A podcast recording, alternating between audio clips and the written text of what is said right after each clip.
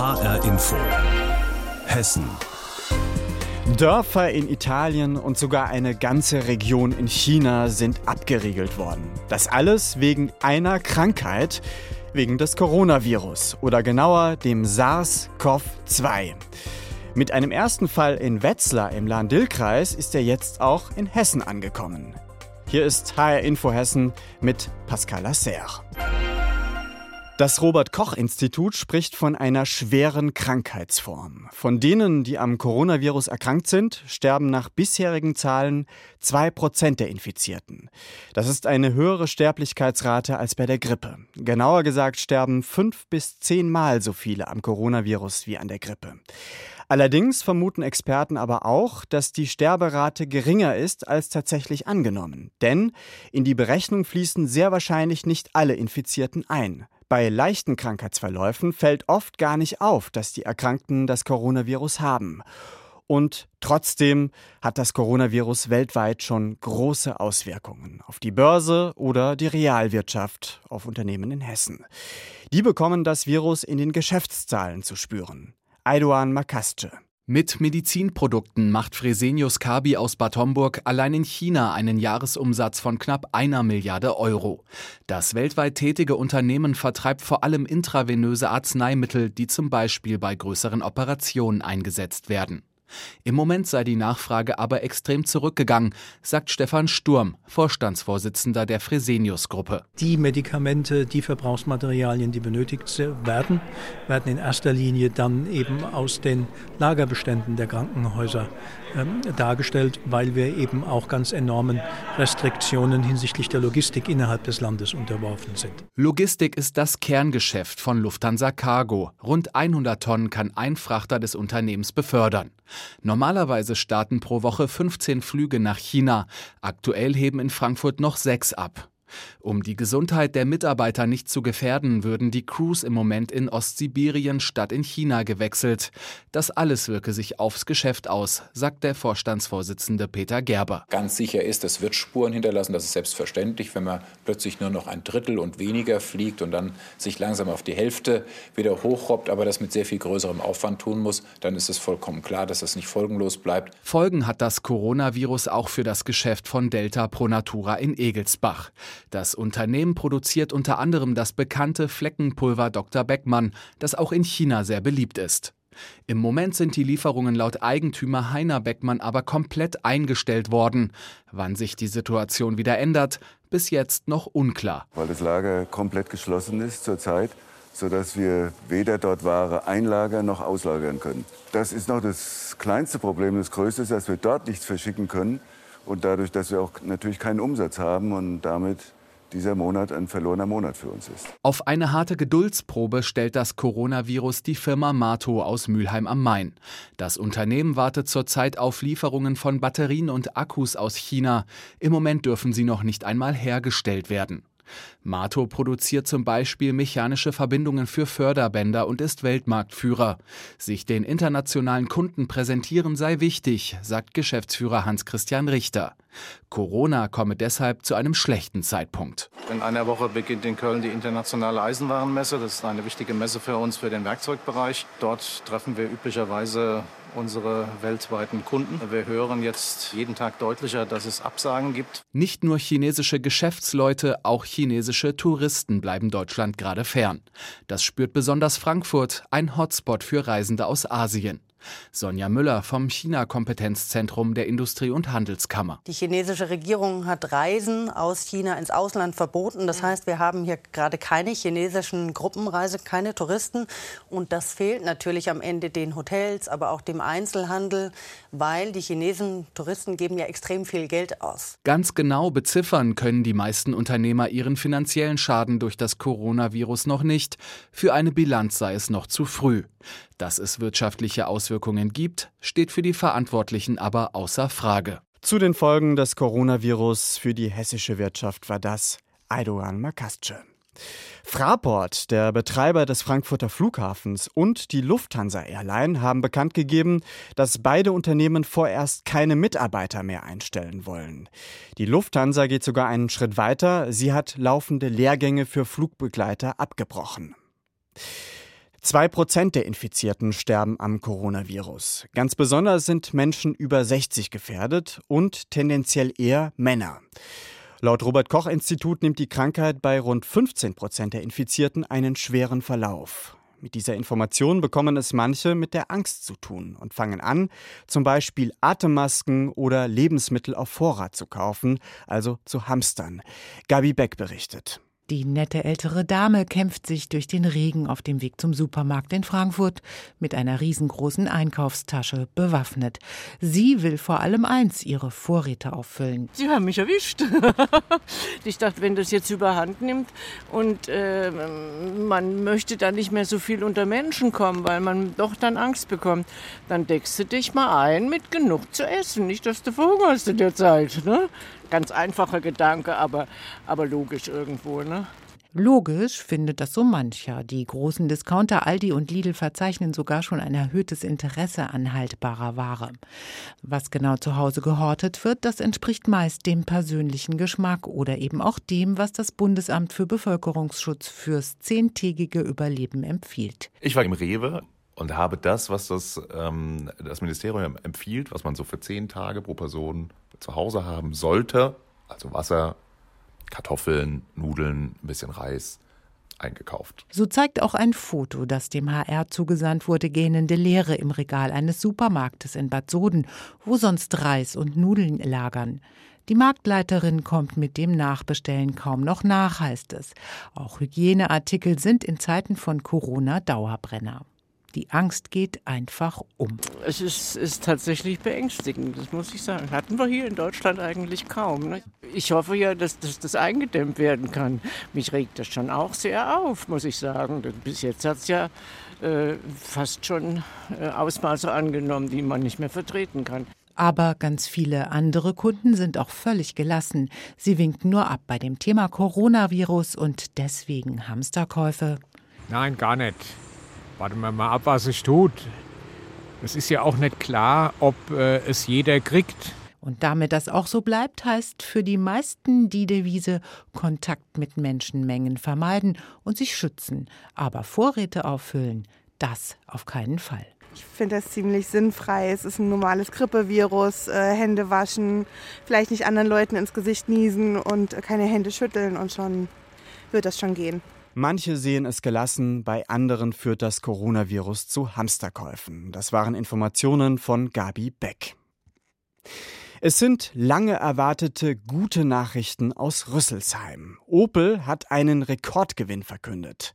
Fast 20 Jahre lang gab es bei dem Unternehmen ja vor allem eines, schlechte Nachrichten. Verluste, Werksschließungen, Personalabbau. Seit 2017 gehört Opel dem französischen Autobauer Peugeot Citroën PSA und der hat den Rüsselsheimern eine harte Sanierung verordnet. Die Konzernleitung macht die verantwortlich nun für die guten Zahlen. Aus Rüsselsheim Lars Hofmann. Opel hat das beste Ergebnis seit der Gründung 1862 eingefahren, freut sich Opel-Chef Michael Loscheller in Rüsselsheim. 2019 war für Opel ein sehr gutes Jahr, ein Rekordjahr. Wir haben einen Gewinn von 1,1 Milliarden Euro erzielt. Das ist noch einmal eine Steigerung um 30 Prozent gegenüber 2018. Da freuen wir uns natürlich sehr drüber und wir sind natürlich auch der Meinung, dass wir hier auf dem richtigen Weg sind. Denn wir haben Opel wetterfest aufgestellt und sind nachhaltig profitabel. Der Gewinn im Kerngeschäft mit den Autos ist zustande gekommen, obwohl Opel im vergangenen Jahr, wie die gesamte Branche, weniger Autos verkauft hat. 980.000 verkaufte Autos, das entspricht einem Minus von 6 Prozent. Der harte Sparkurs unter dem neuen Eigentümer PSA hat dazu beigetragen, dass Opel trotzdem wieder Geld verdient. Teil dieser Sanierung ist auch, dass seit der Übernahme mehrere tausend Arbeitsplätze gestrichen wurden.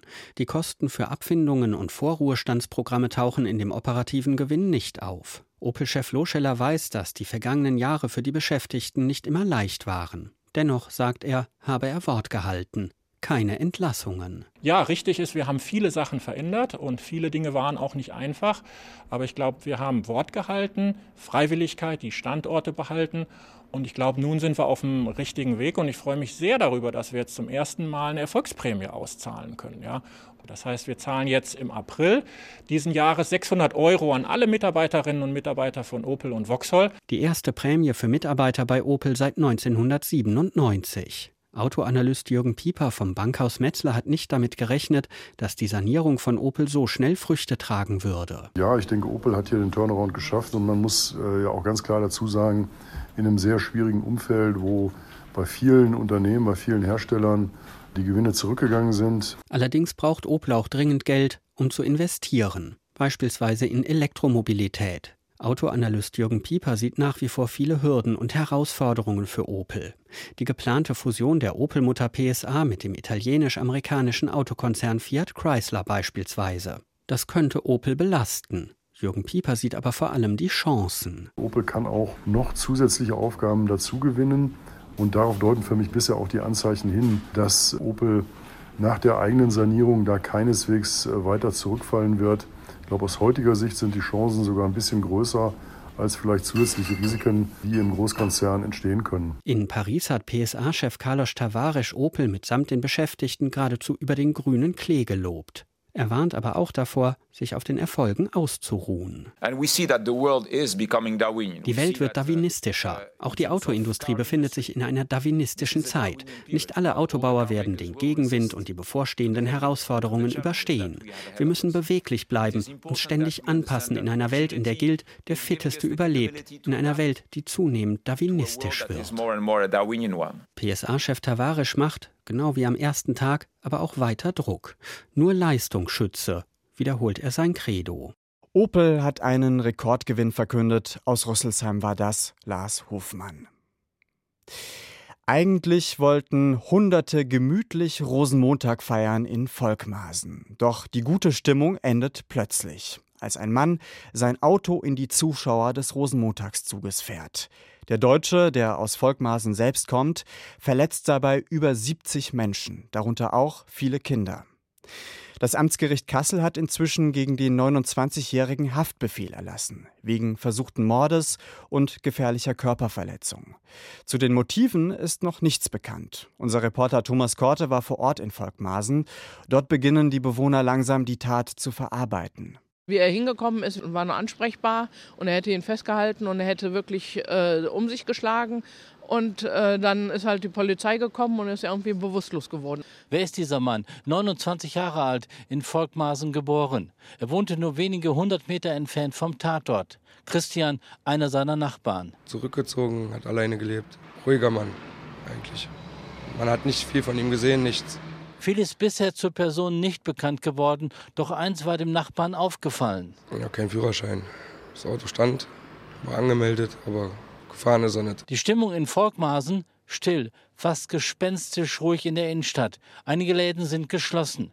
Der Vorfall, manche sprechen von Amokfahrt, von Anschlag, hat viele in Schockstarre versetzt. Vor allen Dingen ist es doch so, man, man denkt immer, okay, man ist froh, dass man nicht in Berlin wohnt und dass man nicht in Hanau wohnt und dass man hier auf einem kleinen Ort irgendwo, wer sollte Interesse haben, ich sag mal, sowas hier zu tun, da denkt man überhaupt nicht dran. Ne? Und das ist das, was einen am meisten dabei schockiert, dass es selbst in so einem kleinen Ort wie Volkmaßen, ich meine, was ist hier los? Ne? Warum macht einer sowas hier? Ne?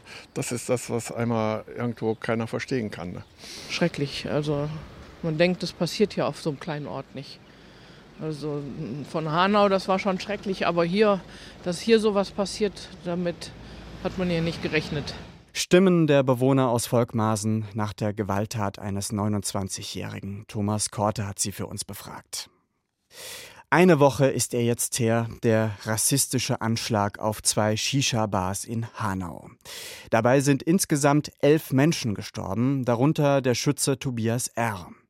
Die Tat hat einen rechtsradikalen Hintergrund, hat weltweit für Schlagzeilen gesorgt. Der Anschlag galt Ausländern und Menschen mit Migrationshintergrund. Was hat diese Tat mit Hanau und seinen Bürgern gemacht? Wie gehen migrantische Vereine und Verbände damit um? Heiko Schneider hat sich in Hanau umgehört. Fußballtraining beim Hanauer Sportclub 1960. Die Amateurfußballer tun das, was ihnen am meisten Spaß macht. Kicken. Sie rennen über das Spielfeld, passen sich dem Ball zu, schießen. Genau wie vor einer Woche, erinnert sich der sportliche Leiter Okansari. Wir hatten an dem Abend ein Spiel, das sind vielleicht 500 Meter vom, vom Attentatort gewesen.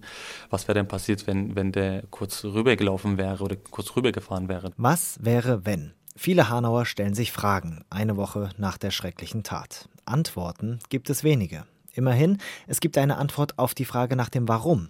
Tobias R. hat aus rassistischen Gründen die beiden Hanauer Shisha-Bars gestürmt und dort neun Migranten erschossen. Rassismus. Okansari vom kurdisch geführten Hanauer Sportclub 1960 sagt, in Hanau habe es das zuvor nicht gegeben. Also was habe ich nie gefühlt.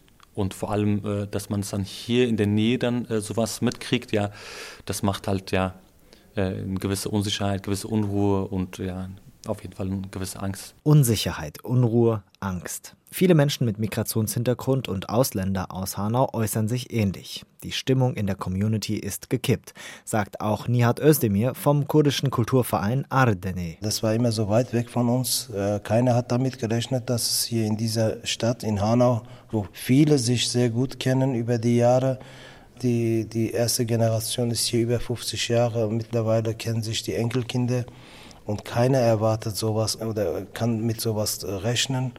Und äh, deswegen sind ja auch alle betroffen. Alle, auch die Hanauer ohne ausländische Wurzeln. Der Anschlag sei ein Anschlag auf alle Hanauer gewesen. Und die würden diese schwere Zeit jetzt gemeinsam durchstehen, sagt auch Vereinskollege Zafer Özkan. Was bleibt uns dann übrig, also als das jetzt so hinzunehmen und zu gucken, dass wir das jetzt in Zukunft äh, vielleicht diese Themen auch äh, jetzt mal auch politisch vielleicht angehen, dass äh, sowas nicht mehr passiert ja, und die Ursachen suchen, wo, warum passiert denn sowas? Gökhan Gültekin, eines der neun Opfer, war ebenfalls Mitglied des Vereins. Der Verein will sich jetzt mehr in der Hanauer Politik engagieren, sagt Özkan. Mehr präventiv gegen Rassismus unternehmen, auch wenn der bisher nicht spürbar war. In der Schulpolitik, äh, Migrationspolitik, überall da müssen wir, auch wir als Verein und wir als Ausländer, wir als Migranten, äh, müssen jetzt dort auch mitarbeiten und nicht nur zusehen. Ähnlich äußern sich auch andere Hanauer Vereine und Verbände, vom islamischen Verein bis hin zu anderen Glaubensgemeinschaften wie der jüdisch-chassidischen Gemeinde. Das Ziel in der Community sei klar, so Okansari vom Hanauer Sportclub 1960. Dass man einfach viel dazu beiträgt, dass man sich integriert und äh, ich denke, das ist vielleicht auch eine Lösung, um solche Sachen zu verhindern, um einfach eine gewisse Nähe zu schaffen. So wie beim Fußball. Dort bilden auch Spieler mit unterschiedlichsten Wurzeln eine Gemeinschaft. Reaktionen aus Vereinen und Verbänden rund eine Woche nach den Anschlägen in Hanau. Informationen von Heiko Schneider. Wolfhagen ist da im Landkreis Kassel Halle und jetzt eben Hanau. Drei Anschläge mit Toten in nur neun Monaten und immer mit dem Motiv Rassismus und Rechtsextremismus. Zwei der drei Tatorte liegen in Hessen. Stellt sich die Frage, hat Hessen da ein besonderes Problem? Frank Angermund. In Hanau gehen die Menschen seit Tagen gegen Rassismus und rechten Terror auf die Straße. Demonstrationen gegen das Unfassbare. An den Tatorten werden Blumen niedergelegt und Kerzen angezündet. Trauer um Menschen, die ein Rassist mit psychischen Störungen erschossen hat. Meron Mendel von der Frankfurter Bildungsstätte Anne Frank will nicht von einem Einzelfall sprechen. Wir wissen durch die unmittelbare Arbeit mit Betroffenen von rechter und rassistischer Gewalt, dass der Ausmaß von rechten Strukturen in Hessen sehr groß ist und vor allem, dass dieser Ausmaß ständig wächst. Die Liste rechter Morde, Anschläge und Bedrohungen in Hessen ist lang. Dazu zählt der Mord des sogenannten NSU an Halit Yozgat in Kassel. Die Frankfurter Anwältin Seda Bashar Yildiz erhält Morddrohungen, die mit NSU 2.0 unterzeichnet sind. In Wächtersbach schießt ein Deutscher auf einen Eritreer und verletzt ihn schwer. Und im Juni vergangenen Jahres wird der Kasseler Regierungspräsident Walter Lübcke in Wolfhagen auf seiner Terrasse erschossen durch einen Rechtsextremisten. Immer wieder Hessen. Dazu der ARD-Terrorismusexperte Georg Maskolo. Alle Erklärungen, die ich bis heute gehört habe, warum es zu dieser Häufung in Hessen kommt, haben mich jedenfalls nicht überzeugt. Zustände wie in Hessen findet man in anderen Bundesländern ähm, auch, so dass die Frage, warum trifft es Hessen so oft und so hart, eine ist, auf die es aus meiner Sicht keine gute und keine letztgültige Antwort gibt. Beispielsweise in Dortmund oder in Dresden zeigen Neonazis offen ihre Gesinnung. Geschossen wird aber in Hessen, wie zuletzt in Hanau.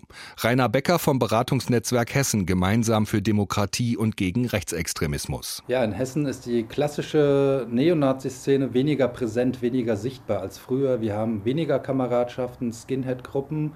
Gleichzeitig äh, beobachten wir und nehmen natürlich an diesem schrecklichen Ereignis wahr, dass die Gewaltbereitschaft sehr, sehr zugenommen hat, auch in Hessen. Miron Mendel von der Bildungsstätte Anne Frank glaubt, dass die Politik nicht anerkennt, dass es aktive, rassistische und rechtsextreme Strukturen in Hessen gebe. Ich denke, in Hessen gibt es eine Gleichzeitigkeit zwischen einer Selbstwahrnehmung von einem weltoffenen, äh, internationalen Bundesland und die Tatsache, dass Rassismus und rechtsextreme Strukturen ein fester Bestandteil unserer Gesellschaft hier in Hessen ist. Klar scheint zumindest, dass die Polarisierung der Gesellschaft mit der Flüchtlingswelle 2015 zugenommen hat.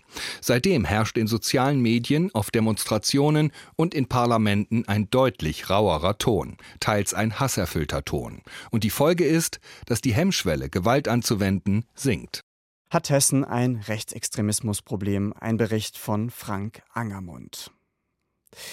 Ein Fall von rechtem Terror ist der Mord an Halid Yozgat in Kassel. Bereits 2006 hat diesen die rechtsextreme Terrororganisation NSU getötet.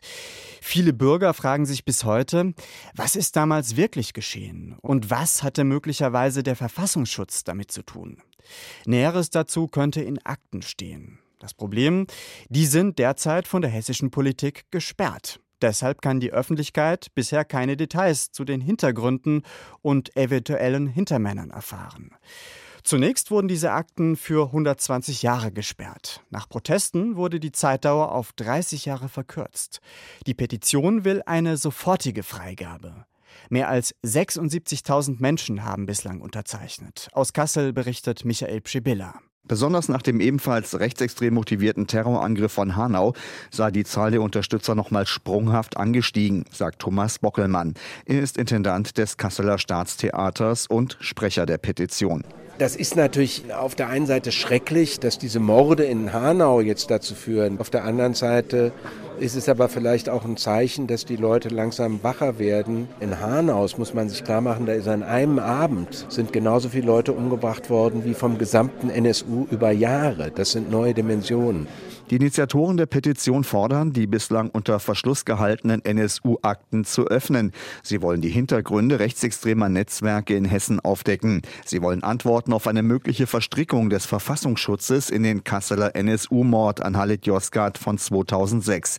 Und sie vermuten in den Akten Hinweise auf örtliche Unterstützer der bundesweit agierenden Terrorgruppe. Dies alles gehöre an die Öffentlichkeit, sagt Aische Gületsch. Sie unterstützt die Petition. Dass die Landesregierung diese Akten zunächst zunächst 120 Jahre unter Verschluss halten wollte und jetzt nach politischem Druck immerhin noch 30, ist für sie ein Unding. Die Petition ist wichtig, weil das ein Wissen ist, was gesammelt worden ist und jetzt verborgen wird vor der Öffentlichkeit. Aber dieses Wissen gehört uns, der Öffentlichkeit, und wir wollen wissen, was da drin ist. Wenn Politiker in diesem Land Akten für so eine lange Zeit verschwinden lassen, dann ist es Zeit für die Zivilgesellschaft. Und das ist dann unsere Aufgabe, genau das zu fordern, nämlich alles offen zu machen. Die Petition wurde an Manuela Strube übergeben. Sie ist Vorsitzende des Petitionsausschusses des Hessischen Landtags. Demnächst werden sich die Landtagsabgeordneten mit der Eingabe beschäftigen. Trotz der hohen Zahl von Unterzeichnern gibt es aber keine Garantie dafür, dass das Land Hessen der Forderung nachkommen und die NSU-Akten freigeben wird. Die Entscheidung, sagt Strube, liege am Ende beim hessischen Innenminister. Und der hat auch die Interessen des Verfassungsschutzes im Blick. Man kann ihn mit der Petition bitten, aber man kann ihn am Ende nicht dazu zwingen. Die Anzahl der Unterschriften spielt grundsätzlich keine Rolle. Dass man denkt, umso mehr Unterschriften, umso größer ist die Wahrscheinlichkeit, dass die Petition durchgeht. Das ist nicht der Fall. Die Petition für die Freigabe der NSU-Akten wurde im Regierungspräsidium Kassel überreicht. Der Ort war bewusst gewählt. Vor einem Jahr noch war das Gebäude der Dienstsitz des ermordeten Regierungspräsidenten Walter Lübcke. Auch er wurde von Neonazis erschossen. Von Neonazis, die nach bisherigen Erkenntnissen Verbindungen hatten zum Umfeld der NSU-Terroristen. Mehr als 76.000 Unterzeichner fordern in einer Petition die sofortige Freigabe der NSU-Akten. Informationen von Michael Pschibilla. Und das war sie, die Sendung Hessen mit Pascal Lasserre. Die Sendung gibt es auch als Podcast im Internet auf hrinforadio.de.